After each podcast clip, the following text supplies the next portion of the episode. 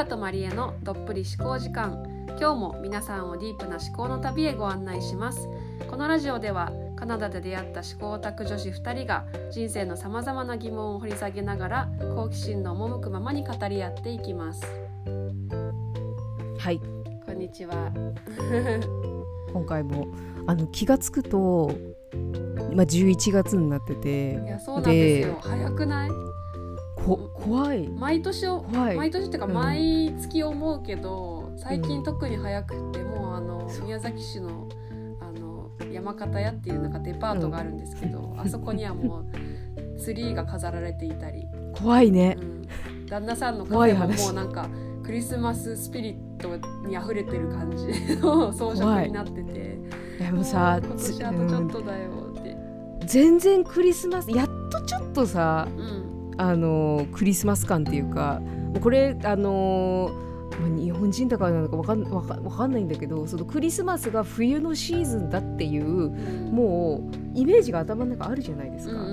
あのだけど本当についこの前まであの、まあ、今日もそんなにすごい寒いかっていうとそういうわけでもないから。と今年ちょっと変だよねなんかね。変だからなんか気持ち悪くってもうクリスマスツリー出てんだけどわかるわかる。あの全然全然イエーイってなれないっていう、うんうん。このね。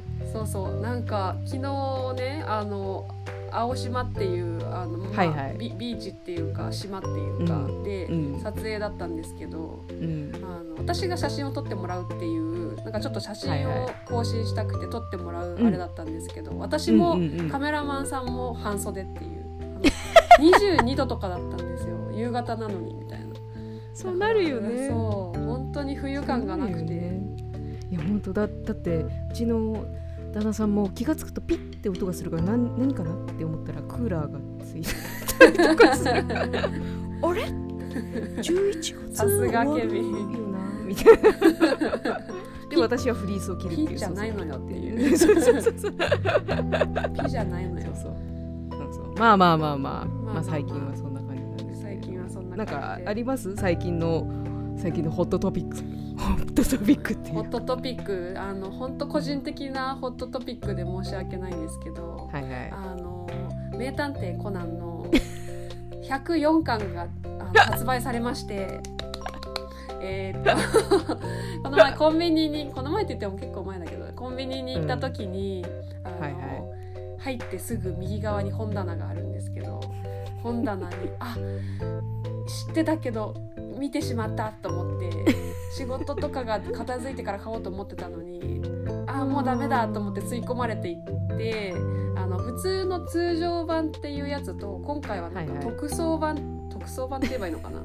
あのちょっといつものあのコナンの表紙皆さん分かりますかね？あのレンガの、うん。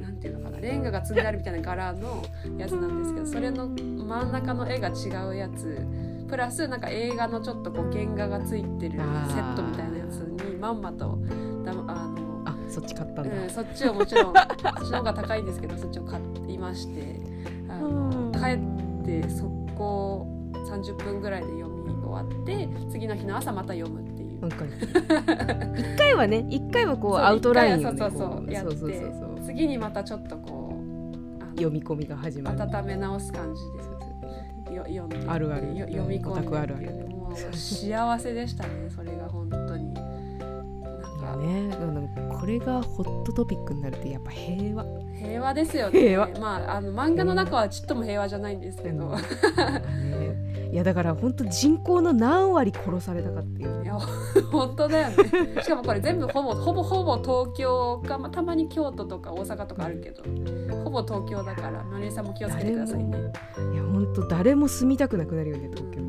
神奈川にも進出してたりとか神奈川県警の人が出てきたりもしますんであの気をつけてくださいあ の私の本当にただのオタク情報のシェアだったんですけ平どマリエさんは何かあります？最近。最近？最近はあのーケビンさんとこれねちょっと最近のこのあなんだっけな毎年のじゃ毎年って言ってもまだこれ2回目なんだけど、んうん。若干ルーティン化しつつあるあのディズニーに行くっていうルーティン化しつつあるんだっけ？そうそう去年初めて連れてって。あそっかそっかででその時にケビンさんがあの思った以上に喜んでくれてうんうん。楽しかったんだかろうね。そう。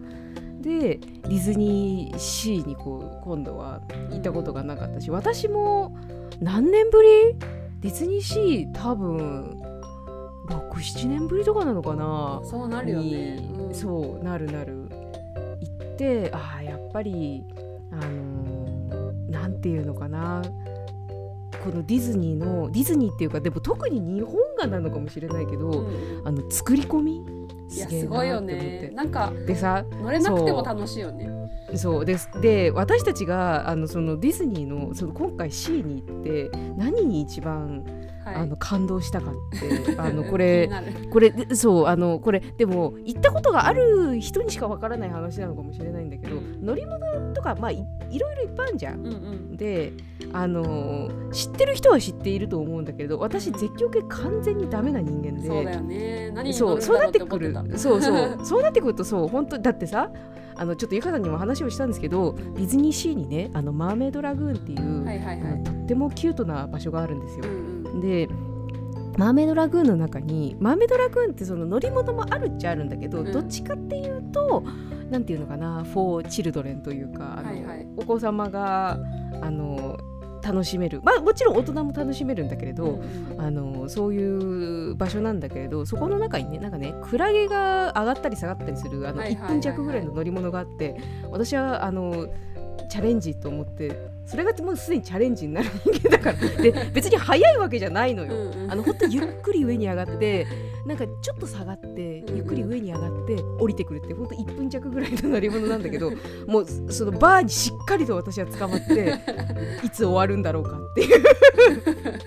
絶対そういう乗り物じゃないまあみたいな感じのぐらいの人間なんですよ私は。うん。子供でも別に手に汗は握らない。そうそう。うんそう絶対握らない。私はもう 汗手汗びっしょりみたいな感じだったんだけど、まあまあそんな私があのーディズニーシーでケビンと共に何を一番楽しんだかって。あのさうんうん。えっとあのー知ってる人は知っているあのシンドバッドの乗り物あーあるんですよ。乗ったことあるかな。でもわかるわかる。うん。あのもう2人して超感動しちゃってそれ。5分で乗れたのよ。うんうんうん待ち時間並んでないイメージある。そう。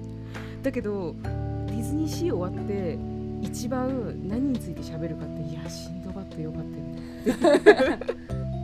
他じゃないんかいいろいろあるんだけどいや乗ったのよ。他にもね。そう。他にもあったのよ。すごい感動的なものとかさ。うん。あのこれは乗るべきみたいなやつとかにも乗ったんだけどずーっと話すのはシンドバッドよかったよねなんかグッときちゃったんだよね。なんかシンドバッドってあのこう人気のなんかタワー・オブ・テラーとかああいうやつに乗る、なんかちょこっとした合合間に乗るやつのそうそうそうそう。あとりあえず乗っとくみたいなやつ、がもう多分次来たらあれは絶対あのシンドバッドはマストだよねっていう。うんそういうレベル。だからまああのまあどんな人でも C は楽しめますっていう話だけど。そうだね。高高所恐怖症でもいけるし。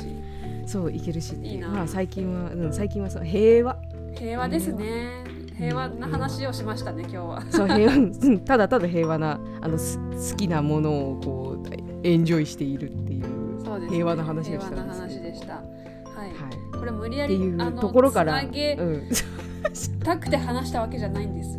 でも今日のまあテーマは、えーとはい。好きっていうのがテーマでおはい。話ししていこうかなとはい。思います。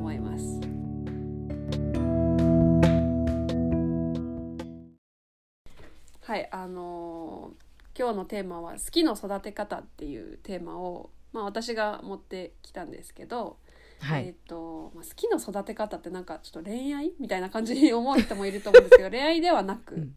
まあ、恋愛でもいいんですけど別に。うん。あの好きなもの全般だよね。好きな漫画好きな食べ物、好きな本、うん。好きな音楽、まあ、好きな、まあ、人でもいいけどうん。あのまあまあまあまあそういう自分がこれが好きだなっていうものをどういうふうにこうなんだろう見つけてめでて育てていくのかっていう話をしたいなと思っていて、まあ、これはいいですね。マリエさんとだからしたいなって思っていて。うん。あのまあ、なんでこれのテーマを設定したかっていうとあの自分の好きなものがわからない症候群っていうのが流行ってるじゃないですか。ね。あはやは流行ってるっていうか、まあ、流行り病みたいなブームですよね。うん。やっぱそういう話結構聞くんだよね私も。若い子たちと、うん本当にこの前たまたま話した女の子、えー、と20 20歳とか21ぐらいだったかなと思うんですけど。うん。あのなんかカラオケに行った時の話みたいなのをしてて。でなんか、はいはい。なんだろうなどういう曲歌うの？みたいな。何が好きなの？どういうアーティストが好きなの？って聞いたんだけど。いやうんなんか好きっていうかなんか盛り上がる曲を歌いましたみたいな感じで。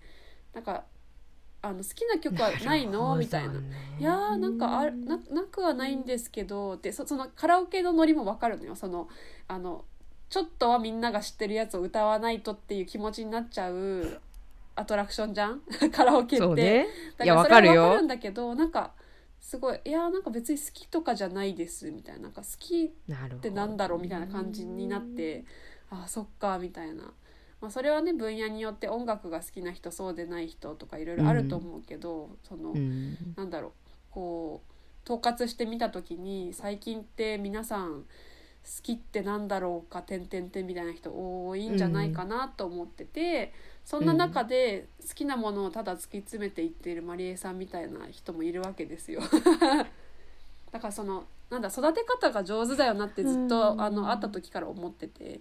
そうなのかな。なんかその辺好きなものが結構割と多分野にわたってあるじゃないまりえさんって。そうね。それをなんかこう共有しなきゃっていうことでもなくただ自分で好きみたいなものって結構あると思うんだけど、うんうん。そういうのを持ってる人ってやっぱり人生が豊かだよなって思って最近本当に改めて思っていて、うんうんうんそれをちょっと今日はなんかこう羽生さんのことも聞きながら因数分解 していけたらなって思ってこのテーマに設定したんですけど。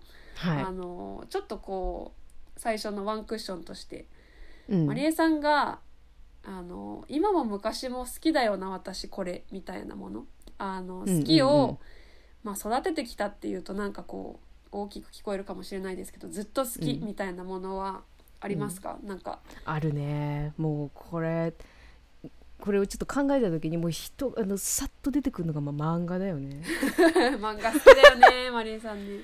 好きだね。でうん。これねこのまた漫画の話をするとあのもう完全に私のただの漫画の話になるからこのポッドキャストが。漫画っていうタイトルになっちゃう。そうそうそう。は ってなるからあれなんだけど。だけどあの実はこうずっと好きあのね実はちょっと一瞬漫画からあのいや誰にも頼まれてないんだけど、うん。ちょっと離れてた時期もああったのよ、うんうんうんうん。あのそうだったんだけどでも結局、まあ、戻ってきてるしもう完全に自分の精神安定剤になってるんだよね漫画が。あそう。まあもちろんねその漫画を極めてる人に比べたらうんうんうんうん。私はもう,、あのペーペーのペーペーで、うん全然そのオタクって名乗れるほどではないんだけれども、うんうん。でも多分あの本当になんていうのかな全ての漫画を家の中に入れようとしたらあの2部屋は軽く超えてしまうからだから今うん。全部 Kindle になってるんだけれども。正解です。そうそうなの。っていうレベルでは好きなんだよね、うん。まあちょっとジャンルが偏ってるっていうのも非常にあるんだけれども、うん、いやマリエさん本当に漫画好きなんですよ皆さん。うん。あので あのマリエさんに勧めてもらった漫画を私を一つ読んですごい感動したやつがあったんですけど、あのそれとかもそうだしななんだろうあんまりなんか人におすすめはするけど押し付けないけどめっちゃ好きみたいなやつがマリエさん多分いっぱいあって、ま、漫画に限らず。なんかいやめっちゃ好きだったよねみたいな。あの仲良くなっていくと分かっていくんですけど、なんかなんだろうインスタに載せるわけでもなく、うん。人にあのご利用ししまくるわけでもなくみたいなもの好きなものがすごいいっぱいあってなんかいいなーって。すいませんちょっと。喉が今日調子が悪いんであれですけど思ってるんですけど。うなんかその昔から好きなものって、まあ、漫画だったり、まあ、マリさんと音楽とかあの、うんうんうんうんまあダダンスだったりとかいろいろあると思うんですけど、なんか人生の中でこの時期あんまり自分の好きが分かんなかったなっていう時期ってうん。ありますか、うん。それともなんかずっとなんかあるなみたいなずっとめでてきてるなみたいな。それをねこうちょっといろいろ考えていたんですよ。で私もゆかさんうんもうん。そうかもしれないけど割となんかこうはっきさっきもゆかさん言ってくれたけどはっきりと何か好きなものとか、こうしたいこうありたいっていうものがはっきりありそうって思われるんだけれど、まあもちろんなかったとは言わないんだけどうん。でも自分の昔を振り返った時にあのーなんていうのかな自分がすあのはっきりとあ私はこれが好きなんだっていうふうにうんうん。自覚をしたのって割と私多分遅遅まああいつが遅いのかかっていう話ではあるんだけれど、なんか例えば踊ることとかに関しても、なんかこううん自分がいた環境でまあ自分が習ってたっていうのもあるからあれなんだけれど、あんまりそその最初にそのダンスをやりだしたきっかけもあの自分の意思がまだあるんだかないんだかみたいな時期にあ始めててで結局あんまりうまくはならなかったんだけどでもずっとなんかそこにあったからなんとなく流れでやってったっていう感覚もーあったりしてて、で最初今思うとあのやっぱり昔それやっててよかったなって今は思うんだけどその当時好きだったかって言われるとちょっと分からなかったんだよね、ずっとそこにあったから。うんうんうん。そうであのーだからダンスに関しても一回もういい。とりあえず自分がそれが好きなのかどうかもわからないから一旦っていう風になっててで音楽に関してはなんだろうなまあいろいろきっかけがあって好きになったっていうのはあるんだけど、それまで別にすっごい好きかってそれ言うと普通だったのよ。あそう別にずそううん。ずっと聞いてはいたのよ、もちろんね。だけど別にあの、まあ、知識もまずそもそもなかったのと、うんうん。あの自分がそんなにハマるとも思っていなかったから、うん。ななんていうのかな全然あの深めるっていうことも全然してなかったんだけど、うんうんうんうん。あのきっかけがあってあのその音楽があの音楽一つの音楽が好きになってそこからなんか芋づる式にあいろんなものがあるんだって気づき出してからはなんていうのかなそれそのなんていうかな深め方が分かったって言えばいいのかな？あーわかるなその感覚。いいポイントだな。確かに。そうそう。それが分かってからあ私はこれが好きなんだアートもそうしかり、うんうんうん。何か表現をするっていうこともしかりあの自分はそれが好きなんだって気づいてからはあ私はこれが好きなんだって明確に言えるようになったんだけど、うんうんうんうん。その前まではなんかこうなんていうのかな。そういうふふりはできたんだけど、うんうん好きだったかって言われるとなんか惰性でしていた。漫画も、ねそう。漫画ももちろん好きだったんだけど割と私の周りなんていうのかな。言葉を選ばず言うならディープなオタクが多かったからあなんて言うんだろう。そう。そこと比較していや全然私漫画好きじゃねえなってー思っうんうんうんうんうん。てたのよ。どうしても比較対象がものすごかったから、うんうんうん。うんあの深いところまで行く人たちが多かったから、うん。全然好きじゃねえなって思っていたんだけれど、うん。でもその深め方が分かってどうやったらそれを楽しむかっていうのがうんうんうん。わかったのが多分社会人になるちょっと前ぐらいだったと思う。大学後半はいだから212ぐらいからなんとなくあ私は明確にあの別になんていうのヘジテイトすることなくんうんうん私はこれが好きですって自信を持って言えるようになったのはそのぐらいからだったかななるほどね。そのマリエさんの中のその深め方が分かったっていうのの深め方っていうのが分からない人が多分ほとんどだと思うんですけど、うんうん。深め方ってあの具体的になんかどういうふうにこうふ深めていってたんですか？あここういうふうに深めていけばいいんだっていうののその具体的な方法っていうか。そうね。あのすごくぐあのす具体例を出すと例えば音楽のああの自分がこれが好きだって思ったききっかけは、まあうんうんうんうん。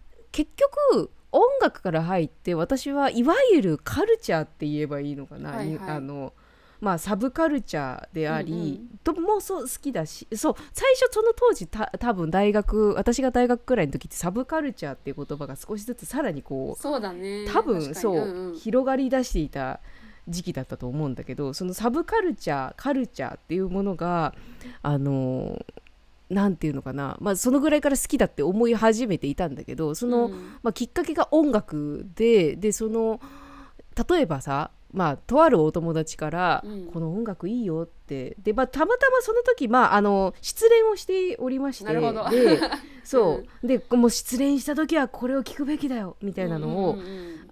たまたまその時に仲が良かったお友達がどっちかっていうとカルチャー系のお友達だったって言えばいいのかな。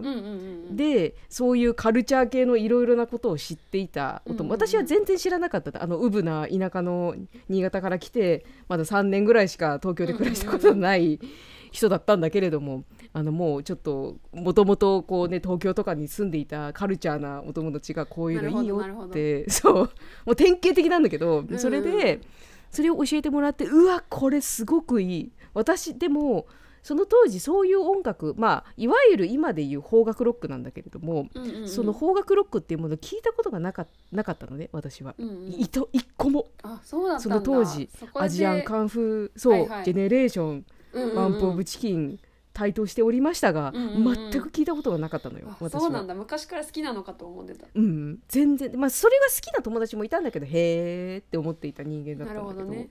そう。それをあのまあとあるバンドを紹介してもらいすげえいいなって。まあそれは多分失恋してたからぐさっときたっていうところが大きかったんだと思うんだけれど、うんうんあるある。あでもそのバンドがいいな、あじゃあ他のこのバンドの他のアルバムもいいかもしれないって言って、うんうん。他のアルバムも聞き出した。あすげえいいなって。でそうなってくると、今度そのバンドのことを調べ出すんだよね。うんうんうんうんで、そのバンドのことを調べ出したらこのバンドはこのこのバンドと似てますよ。このバンドも似てますよっていうのは、うんうんうんうん。今はさもっとすごい速い速度でそれが来るんだけど、うんうんうん。の当時はヤフーでこう検索するしかなかったから。本当だよね。あ確かにそれもあるかもな。みんななんか結構ね SNS ですぐパッて調べられちゃったりとかなんかじゃあバンプ・オなのよブ・チキンのすべてみたいなリールがわかんないけどないかもしれないけどそう。あのそう。いうのでパッてあ知った気になるっていうのがあると思うけど能動的に調べないと調べようがなかったもんね私たちそうそうなの。そうだからそれでどんどん調べるじゃない？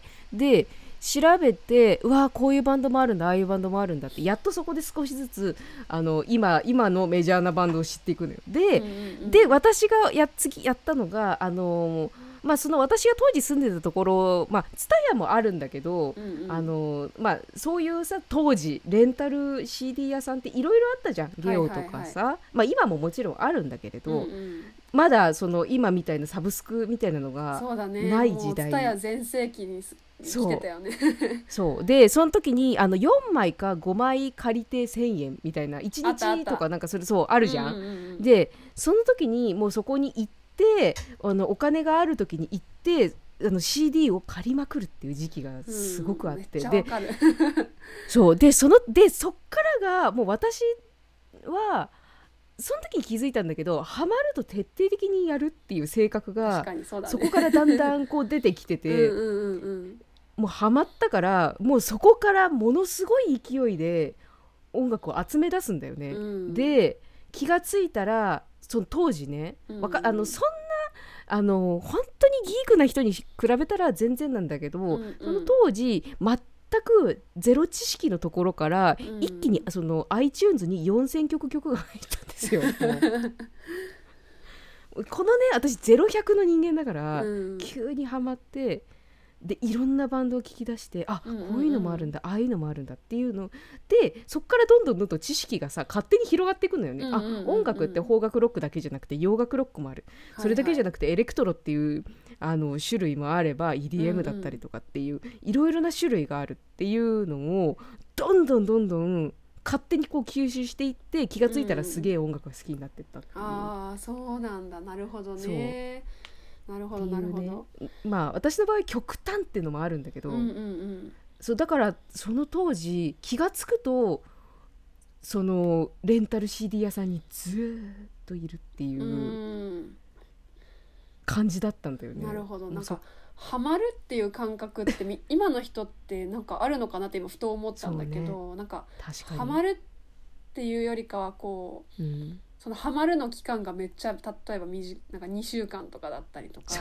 ね。なんかその TikTok でたまたま流れてきたからちょっと今好きみたいなのを短期的に繰り返してるみたいな世代なのかなって今ちょっと思ったり。確かにね。育てるとかじゃなくて確かにどっちがいいって話でもないけどでもなんかこうねあのじっくりマリエさんみたいに調べて味わって、ああこでそこから枝分かれしているものをさらに自分で能動的に調べてまた好きなものが増えていくみたいなことってするんですかね今の。今ってどうなんだろうね言われてみてでも思うけれどあのそれあのこれもさ漫画からでは本当に申し訳ないんだけれども、うんどうぞどうぞ。まあ、漫画からでもあり、あの最近ちょっと知り合いの人と喋っていたことでもあるんだけれど、うんうん。その何かをこう思い出したいってだああのあそこのあの本に出てたあのテレビに出てたあのドラマに出てた誰々さんって、うん。あのなんだっけ元の俳優あの名前なんだっけとか例えばさあるじゃないのよ、うんうんうん。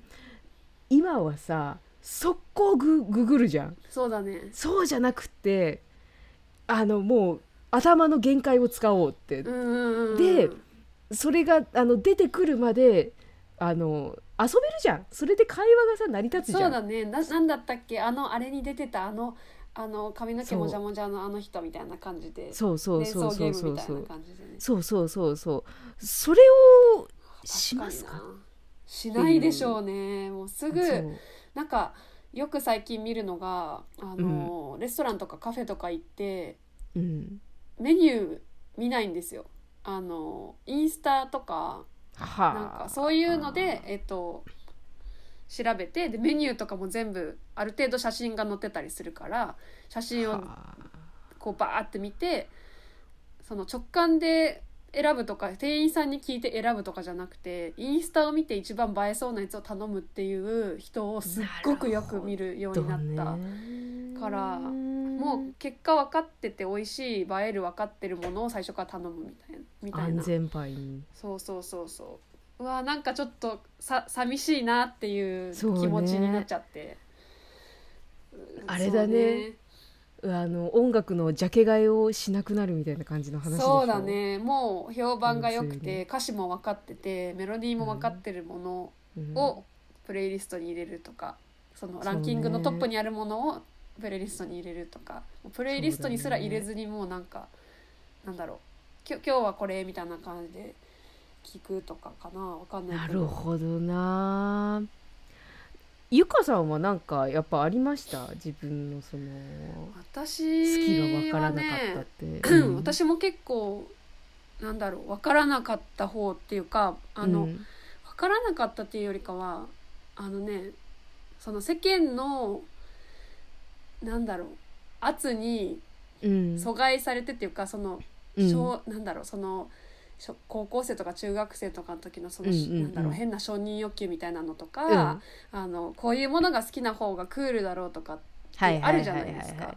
そういうのに流されて本当は好きなものがあるけど、うん。それをあまりなんだろう言えなかった。でその時はさその別に言えなくてもいいじゃんって今は思うんだよね。うん。言えなくてもいいしシェアできなくてもいいし別に誰にも理解されなくても、それ好きを勝手に進めて育てていけばいいじゃんって今は思うんだけどその時はなんかそれがダメだっていうような感覚があって、うん。いやわかるわ。なんかこう人が好きなものに手を出してみたりとか、うんうん。なんかだからその自分が好きなものをその家族と本当一部の友達外に なんだろう放出できなくてだからそれを育てる価値はあるのかなっていうところでこうゆ揺れてる感じっていうか。で大学に入った入ったでいろんな人がまたいろんな興味を持ってるいろんななんかこうクールな人たちがいっぱいいてあ自分は本当はこういうなんかちょっとあんまりポピュラーじゃないものが好きだけどうん。この人の方がキラキラしてるからこういうのを好きになってみようとか、まあ、そういうのも大事だと思うんだけどね、広げるっていう意味では。でもなんかそれが好きな風にプリテンドしてしまってたりとかそれでその好きを自分の好きをめでる時間をそれで削いでたりとか、っていうのを繰り返して、うん。なんそうだね。私も大学そでもカナダに行ってから大学の時もまあ好きなものは好きだったけどまだこう揺れてる感じっていうかまだ育て方が自分でこうしっくりきてた感じではなかったかも。なんか刺激を受けてそれを吸収するけど、本当にこうまだ好きが薄っぺらい感じうんうんうんうんだったなって今振り返ると思うんですけどねそうだね。カナダ行ってからもみんな好き勝手に勝手にやってるじゃないですか。うん。なんかその、何が好きだからクールとかじゃないじゃないですか、うん。別に。っっていう人たちにたくさんんあってでそれをなんていうのかな。あそれが好きなんだってっていうのを結構こう尊重する文化じゃない、なんかその、うんうんうんうん。今流行ってるものが好きだからクールとか、まあ、そういうのあると思うけど高校生とうんうん。かカナダでも、うん。でもなんかあそうなんだっていうのとかオタクの人たち、まあ、ロッキーもある意味オタクだから、うんうんうんうん。ケビンもしかり。まあケビンはもう生粋のオタクですけど。そういう人たちにもあったしえとかアンディとかさなんかいろいろうん。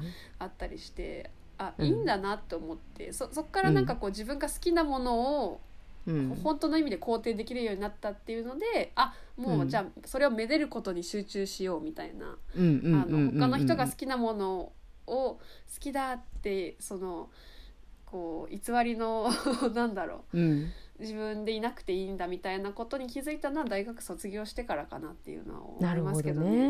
うんうん。大体でもそのぐらいになんかこうまあ大学だったり例えば義務教育が終わってからって、うんうんうんあの自分で選択をするっていうことがうん。少しずつ始まっていく時期でもありますよね。そうまあ、それがそう大学なのか、まあ、高校卒業した後なのかもう下手したら中学卒業した後なのかとかわかわからないけれどもいろいろあると思うんだけど自らそれを選んでいかなきゃいけないってなった時に、うん。さて自分って何が好きなんだろうかっていうのを、うん。本当だ本来だったらそこからのはずね。なんだと思うんですよね、今はわからないけれど。うん。そう。私もゆかさんも結局それでひとある意味独り立ちをするってなったね時に、改めて自分もうなんだろうすっごい大きい壮大な話をすると自分ってなんだろうってところになってくると思うんだけれど、うんうん。まあでも何かが好きっていうのもそれもまた自分の一部ではあるんですよね。そうだねそうだね。そう。自分を知らないと何が好きなのかっていうのがわからないっていうのは大いにあると思うから、うん。今はうんまあでもねどうなんだからだからさ最近うん。私、あのーまあすなんだろうな一時ほどきついデデジタルデトックスではないんだけれども、はいはい。まあでもちょっとこういろいろまあ離れてうん。いるっていうところのまあまあ理理由のいなんていうのかな一個でもあるんだよね。なんかこう自分は改めて何が好きか自分の,、あの大事にしたい部分うん。って何かって考えた時にやっぱり SNS 私私自身は SNS とかなんかそれが情報がありすぎてしまって、あのまあブレはしないんだけどうんうるさいってなっちゃうかわらかるわかる。うんうん。そう。ある意味自分が何が好きかっていうのが分かっている。今のところのうんうんうんうん。好きなものっていうのが分かっているから、あのいらないってなっちゃうんだけれど、うん。だけどその SNS とかなんかその情報がうわってあることが当たり前になってしまっているうんうん。人たちにとっては逆にそれがなくなっちゃうとやっぱりその何が好きかって分からなくなるんだろうなと思う。うん。だと思うそうなんだよね。なんか実体験でもって好きって感じることとその SNS 上でなんとなく、うん。あいいなとかクールだなと思って好きっていうのってまた違うじゃないですか。その、ね。育てるって実体験を伴うっていうかそななんかこうなんだろう。まさに。味味わうちゃんと味わうことだったりとそか映画とかそもなんかそのオープニングとエンディングスキップするとかなんかもうスキップして見る人とかもいるじゃん、エンディングとかじゃなくても途中をスキップして見る人とかもいると思うけどそれをなんか丸々2時間味わってみて細部をちょっと観察してみるとか,、うん。なんかそういうことって、まあ、今映画の例ですけど、うん。なないんだろうなって思って。うん。なんか昨日ねその写真を撮りに行ったんですけどそのうんうん。写真を撮ってくれる男の子が私はすごいなんかこう感性がすごい好きで、うんで青島っていう結構その観光地みたいなでも写真スポットとしてもすごくいいみたいなところに行ったんですけど、うんその彼が選ぶスポットがことごとく、うん。えそんなとこああったんっていうスポットなんですよ。そのここがは生えるっていう場所が何箇所かあるんですけど青島って。じゃなくてここのこのこの岩めっちゃ可愛いですよねみたいな。そう可愛いっていう表現を使うんですけどこの光可愛いですよねみたいな。この石とかこのこの何？藪みたいな。この藪のこの草の感じとかっていうのが彼なりにあってそれって私も宮崎出身だけどあそんなとこあったんだっていうようなところにあったりとかしてそれって自分で歩いていって自分で光を見て自分で写真を撮ってみてあここいいなっていうことが分かる？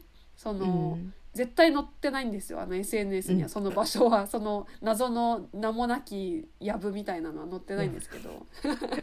それをすごいこう力説するわけですよ。ここのこの草のこの感じがいいんですとかここに光がこうかぶるからとかって自分なりのなんかあって。なるほどね。えじゃあぜひそこで撮ろうとかって言って撮ってたんですけどそういうのって自分でやっぱりねうん。フィフィールドワークっていうかうんうんうんうんうん実体験としてここがいいっていうのを感覚があるからそうやって自信を持って言えるのであって、そうじゃなかったら、あじゃあとりあえず鳥居のところでとかっていう風になると思うんですけど、あこの人はなんかそういう意味ではすごくこう自分の好きっていうものに忠実にそれを育てる人だなっていうのを、うんなるほど思いましたねな。なんか今の話の中でここそのその方は可愛いっていう風に表現をしているんだけど、このなんていうのかな気持ちが動く、うんこの好きってそういうことだと思うんですよね。そね別にそれがそうだねそうパートナーシップでもそうだと思うんだけれども私が漫画が好きな理由ってなんか例えばそう読んでいてあグッとくるなとか、うんもうこなんかこう感じる感情があるじゃないですか、うんうん。それを味わいにいっている。音楽もそうなんだけれども、うんうんうん。味わいにいっているところがあってそれがななんていうのかな。うん今の人たちってうん。感覚的にうん例えばそのグッてくる感覚可愛いっていう感覚すらも答えを求めているような気がここのグッとくる感覚がせそうそうそう。これを感じてることは正解なのだろうかってそいうそうそうそうもうそんなんさ言葉で表現できるわけないじゃないですか。うんうんうんうんそのグッてくる感じって人によってその感じ方がなんかもしかしたらお腹の底からうんうんうんうわーってくる感覚っていう人もいるかもしれないけどし上から何かキラキラ降ってくるような感覚っていうのがいろんな表現の仕方ってあると思うんだけれども、うん。あれこのこの感じ方ってこれで合ってるのかなとかこれってね。このものにに。そう。それはなんか本当にいろんなところにあのもう文字もそう情報もそうなんだけどこれはこうあるべきこれはこうこうこうだからこういうふうにしましょうみたいなのがすっごいいっうん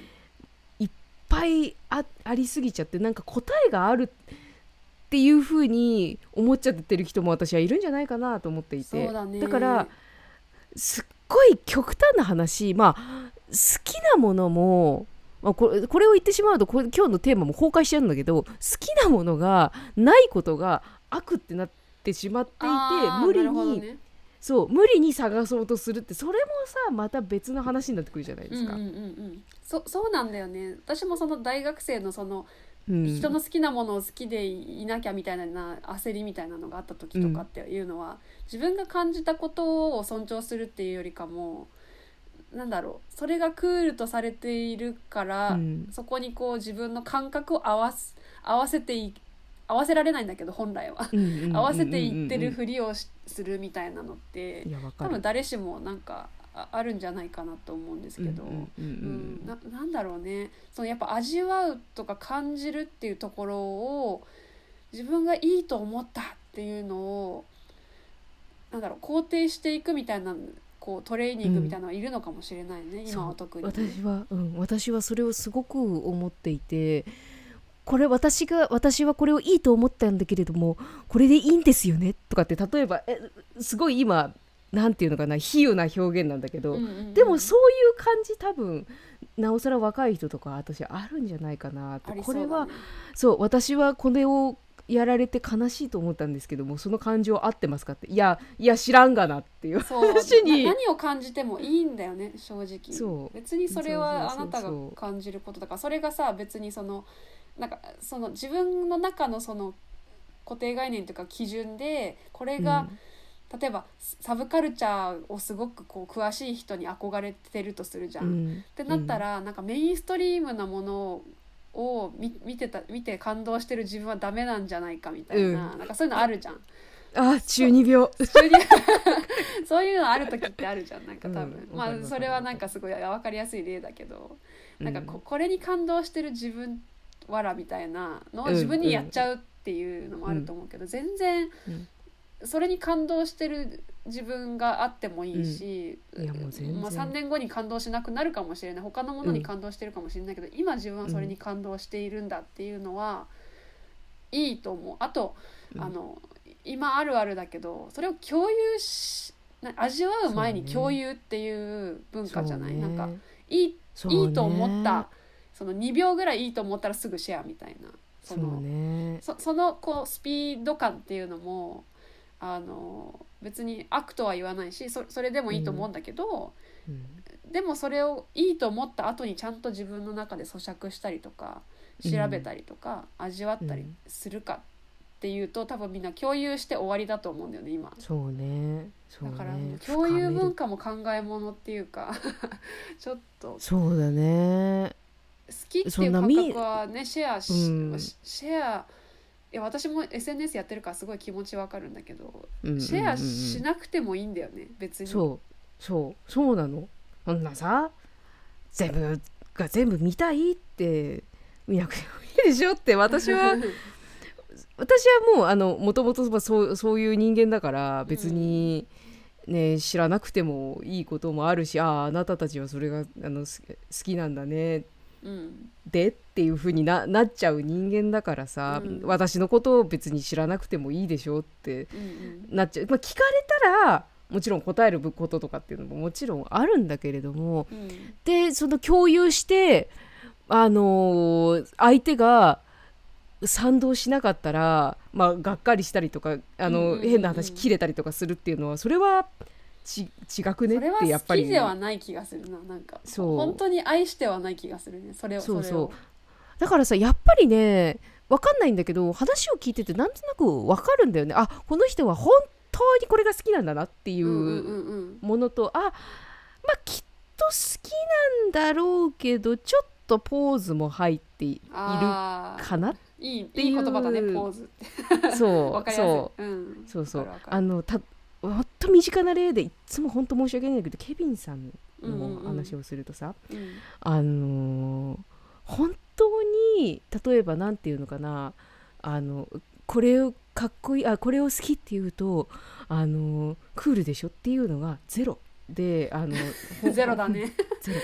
ゼロ。あの本屋に行くじゃん、うん。あの私とケビンさんのそのリラックスする場所はどこかって言ってもいつも本屋になっちゃうんだけれども、うんうんうん。もう2人でどっか行くっていうともう絶対本本屋本屋を目的に行って特に買わないんだけど、うんうん。で本屋に行くじゃん。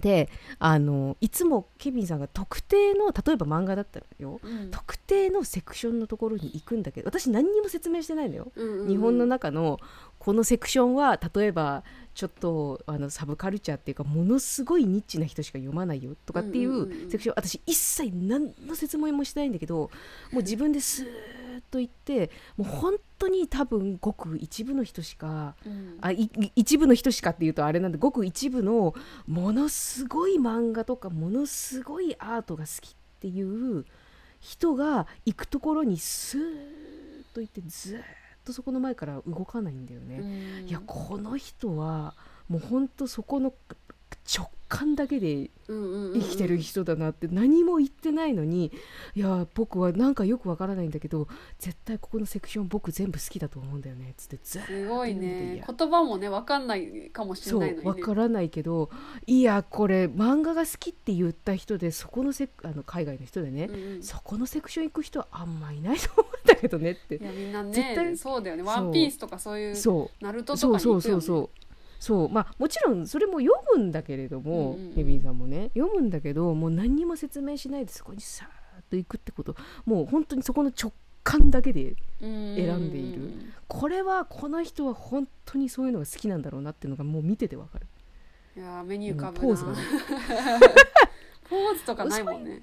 そうないないないない。もうこういう人のは変な話信用できる。この人の好きっていうのは。ん私のわかるんだろうねそう嗅覚的にうんうんね、うん。あのこのこういうこういう人が言う好きとかこういう人が言うこれは絶対すごいはわかる。基本的にそう信用できる。うん。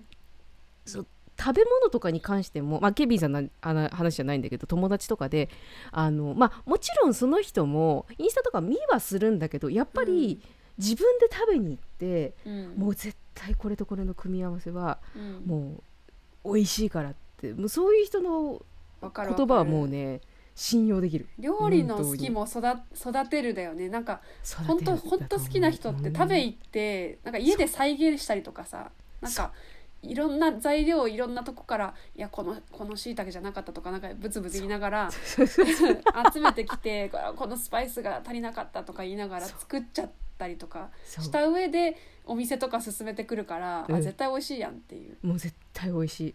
そうなの。そういうだからそういうあのグルメの人は あの数名知っているんだけどその人が言うここは美味しいですよはもう私完全に信用しているから。る。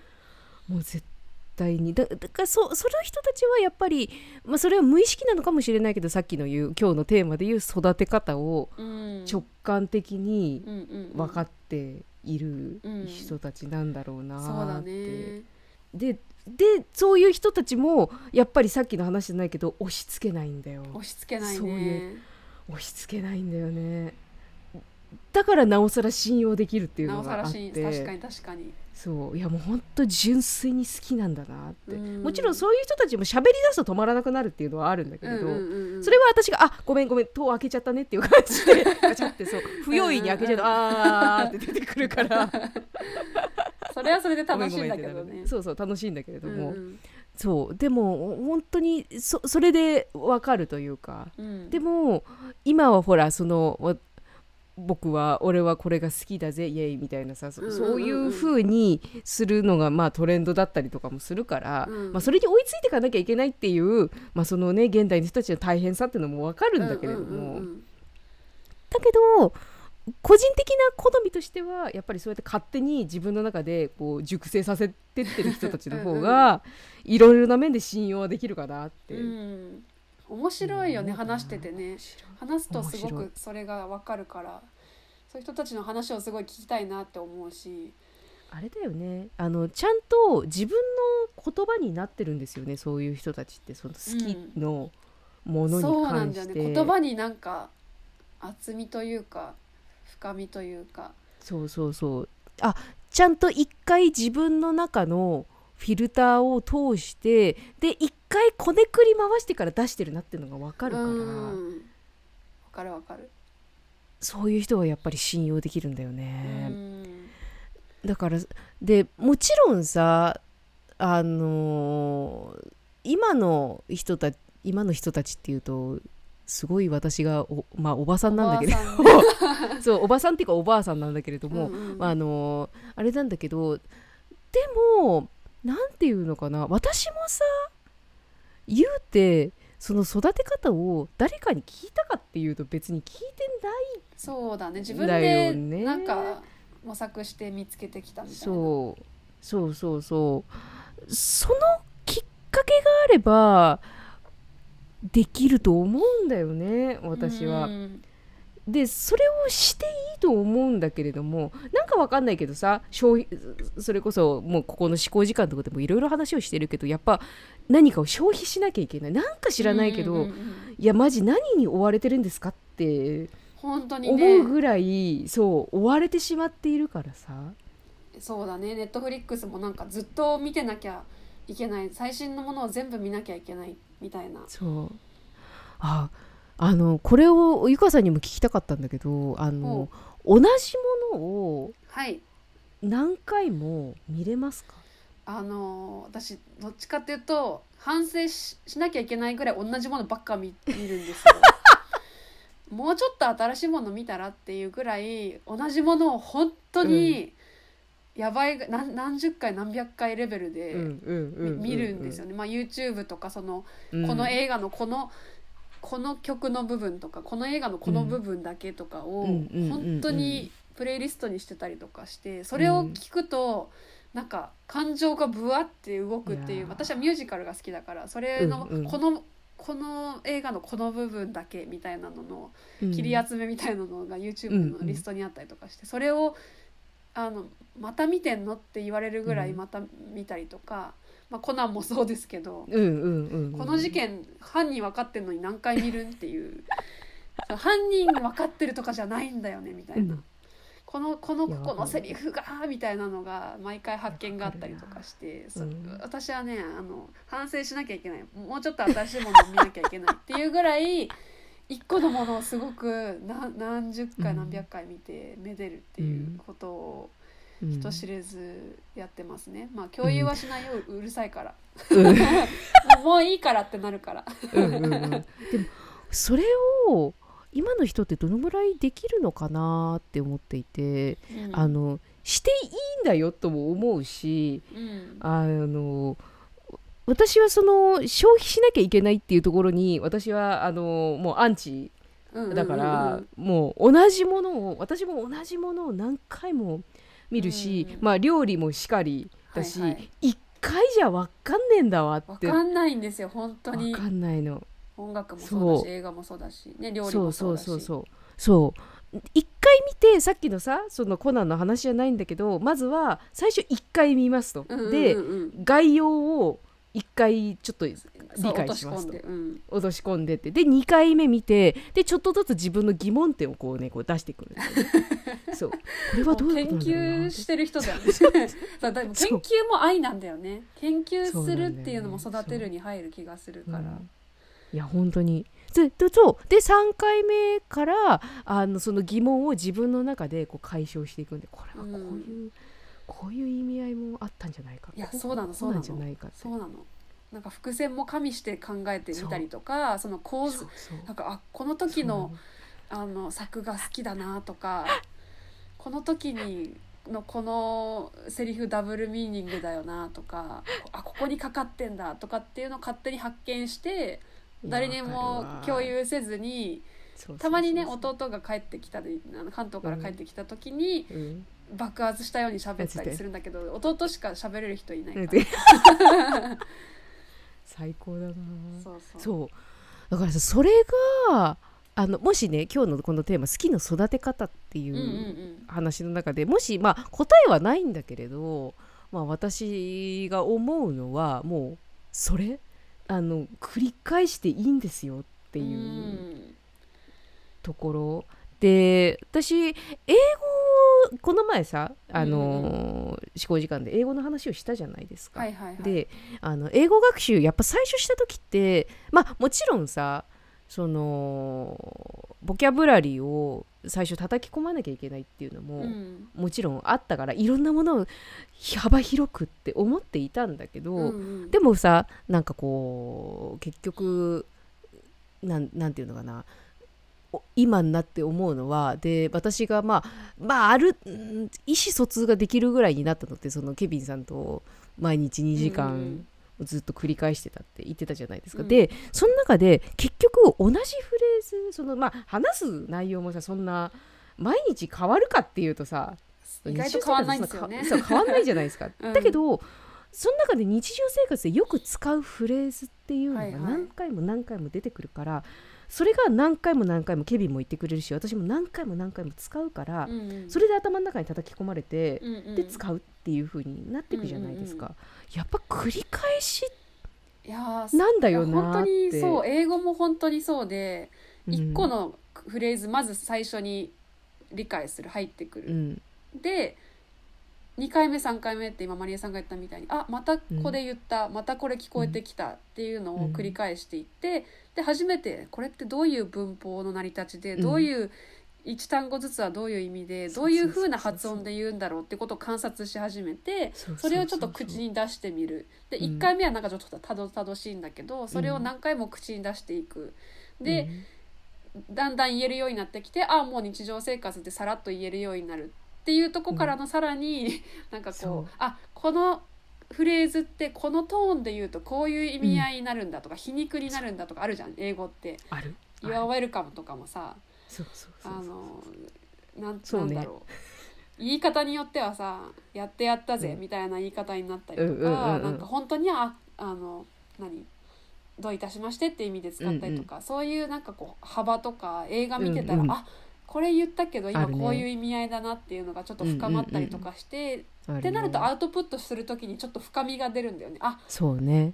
それがこう英語ができるってことにまあつながったりでもその英語ができるってことは別にゴールにしてはなくてそう、うんうん、たまたまそういうこうめでて英語もフレーズとか単語とかを何回も何回もそれについて考えることでめでていくそとできるようになってくるとかもっと好きになるっていう構造だから多分一緒な気がするんだよね、他のものとも。ある。あるある。だからやっぱりこの繰り返していくこと私もその音楽が好きになった時もさ繰り返し繰り返しめっちゃ聞いたのよ。うんうんうんまあたあのまあ、3,000曲あるからさそんな全部なんてあの全てを繰り返してたうんうんうんうん。まあ、その中でピックアップもしてた。でもやっぱり繰り返し繰り返し聞いていってああの知識知識というかそういうものもどんどんどんどんやっぱり溜まってうんうんうんうんいった部分もあるしその味わい方っていうのもそこであこういうふうにこの音楽に関してはこういうふうに味わえばいいんだっていうのもあるし漫画もしっかりね同じものを同じこう読みながらさここが好きっていう部分がどんどん出てくるから、かるわかる。それもずーっとでもそこは繰り返せば繰り返すほど頭の中に叩き込まれてくるからね、うんうんうん、でそれで味わっていやこれはこういう感情なのかなああいう感情なのかなとかいろいろ考えるし。うんそれが今の人たちはっていうかこの好きのそう、そう好きを育てることが難しいって感じてる人たちはうん。もしかしたらなんか焦ってんのかもしれないよね、うん。好きってさ、まあ、そんな簡単に育たないからいや本当だよね。最初の取っかかりからどんどんどんどんね繰り返し向き合っていかないとっていうか。そうそう。だからね焦りすぎなのかもしれないよね。すぐは。もう全部につながる気がする。恋愛もそうだな。その人を愛すってその人を地道に知っていくことだったり。そう。そう。そここの人のこの瞬間が好きっていうのをこうなんていうの？収集することだったりとうか。そう。いやもうでも本当そう。うん、本当そう。あのーじっくり育てましょうって。あのね、うんうん。草草草っつっちゃった。あのプランターとかもさ 植えてさ明日に実がなるわけじゃないんだからさ、ねえその早くっていう思考を一回やめてそうね。味わいましょうや。味わうとこからだよね。好き好きを育てるの第一歩はね